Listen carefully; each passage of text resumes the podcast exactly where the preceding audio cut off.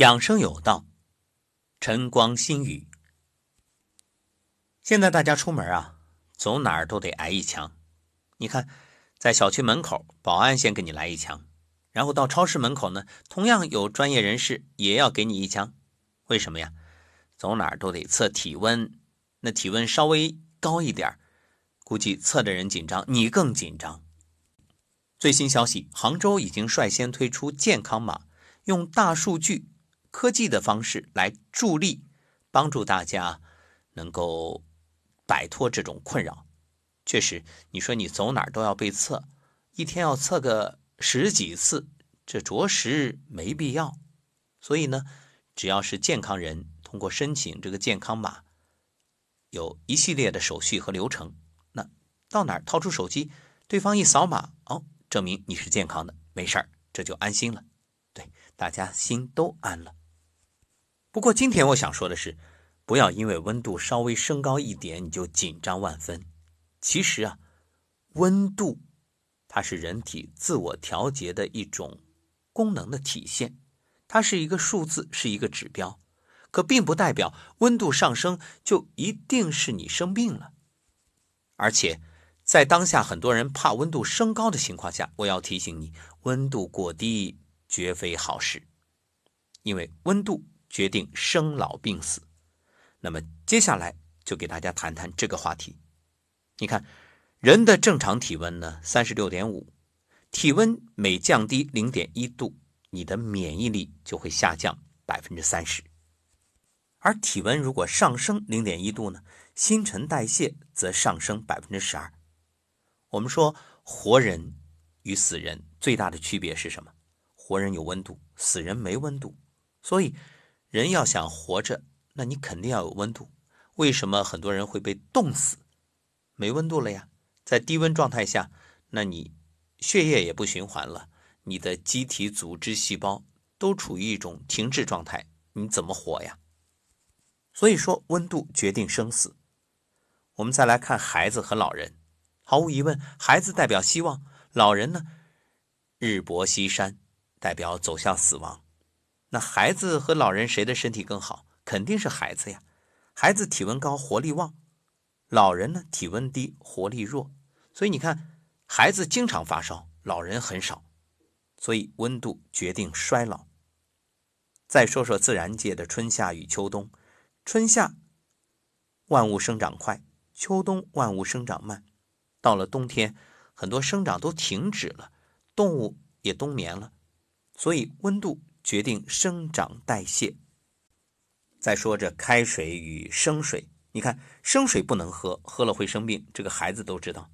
而水烧开之后就行了，这个喝下去不仅不生病，还让整个身体都暖。所以生活当中啊，人们经常会听到一句话。哎呀，多喝点热水。有人会觉着不以为然，甚至听的都烦。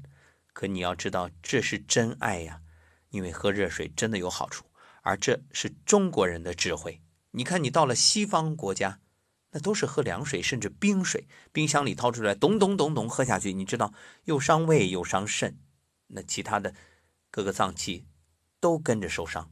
为什么？想想看，你喝进去的是冰水，那你尿出来的？那个温度和体温相当呀，所以怎么加热的，那得耗你的肾阳，耗你的胃阳，你的身体都得为之付出能量，所以是有代价的。所以从开水与生水这个对比，就能做出一个判断：温度决定免疫，高温是可以杀菌的。其实不只是病菌，包括病毒也是。所以随着气温回升，这疫情啊。有望得以缓解。我们再以这个母鸡孵小鸡来说明。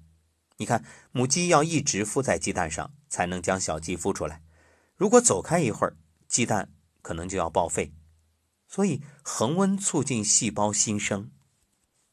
说到温度决定生老病死，我们不妨再举几个例子，大家可以做一个思考：为什么心脑血管疾病冬天的死亡率高？为什么所有的骨病在天气变化、温度下降的时候更难受？为什么呼吸系统疾病在冬天，包括吃了冷饮之后、吹了空调之后、打了点滴之后会加重？为什么妇科病、肠胃病再受凉会难受，会更严重？为什么皮肤病在春秋两季早晚温差大的时候发病率比较高？为什么平时我们一难受，什么肚子疼、头疼，可能用艾灸，或者呢用一个暖宝宝？如果这个也没有，你就用吹风机一吹，哎，就能好受很多。甚至最简单的，你把双手掌心搓热，捂在疼的地方，捂一会儿，哎，就好多了。为什么？因为你需要温度呀。身体的温度在三十五度左右，最适合癌细胞繁殖。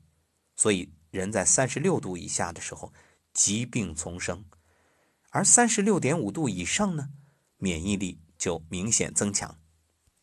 为什么？你的疾病总是反反复复，不管怎么吃药治疗，也不能彻底根除。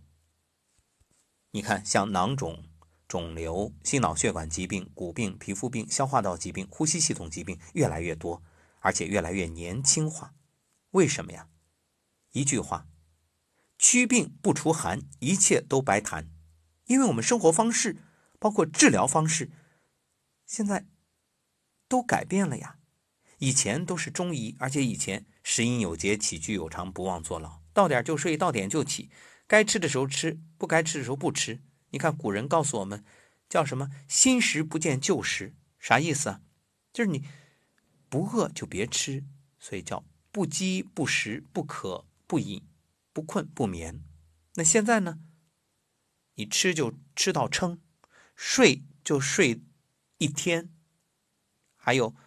渴呢，咚咚咚咚，一口气儿灌进去很多水，这都让你的身体受不了啊。包括吹空调、吃冷饮、输液，你想想看，这都在给身体降温。你把低于身体几十度的冰水打入静脉血管，那热胀冷缩呀，你的循环越来越差，代谢越来越差，疾病自然越来越多。而且这个寒伤肾，肾为先天之本，肾气不足。那你怎么有自愈力、免疫力啊？所以中医解决这些问题那就简单了。包括这一次新型冠状病毒肺炎，中医也立了大功。因为中医它的思路就是给身体升温，包括推拿、拔罐、汗蒸、泡脚，那都是在提升你的温度啊。温度决定生死啊。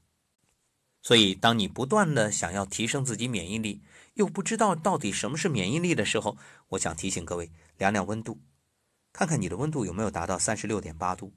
不要怕温度高，当然过高也不对，但是适度的提升温度，这是你的身体本能的保护，它在保护你啊，知道吗？它要动员全身的能量，提高温度，提升你的免疫力。所以这个时候，你要想的不是去降温，而是找到。你身体紧急动员的原因，为什么它会处于战备状态？到底是什么敌人在攻击你？你的什么生活方式错了？赶紧改过来，种因得果，改因也才能改变结果。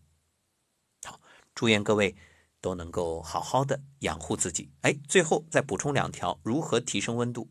有一个外热源，一个内热源。外热源去晒太阳，阳光好的时候晒后背。你看现在天气也暖和了。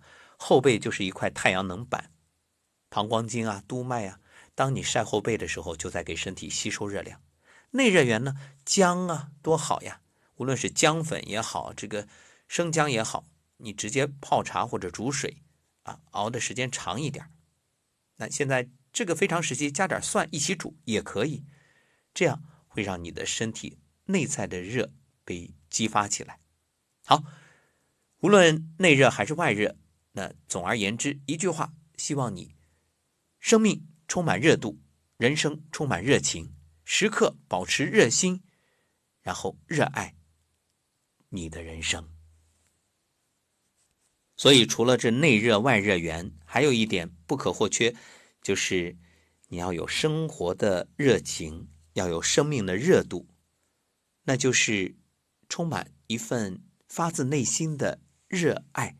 要知道，这心念的力量也非常重要，所以不去关注那些消极的信息，或者即使看到也一笑而过，岿然不动。更重要的，让自己成为正能量的代表。所谓的心存善念，口吐莲花，让每一句话都能给别人积极的能量。那，就像那句话所说：“积极的人像太阳，照到哪里哪里亮。”让我们一起为战胜疫情出绵薄之力。即使不能到一线，那么让身边的人安心。比如，你把节目分享给你的亲人朋友，让大家都能够因此而了解如何提升免疫力。这不就是一种能量的传递吗？一起加油！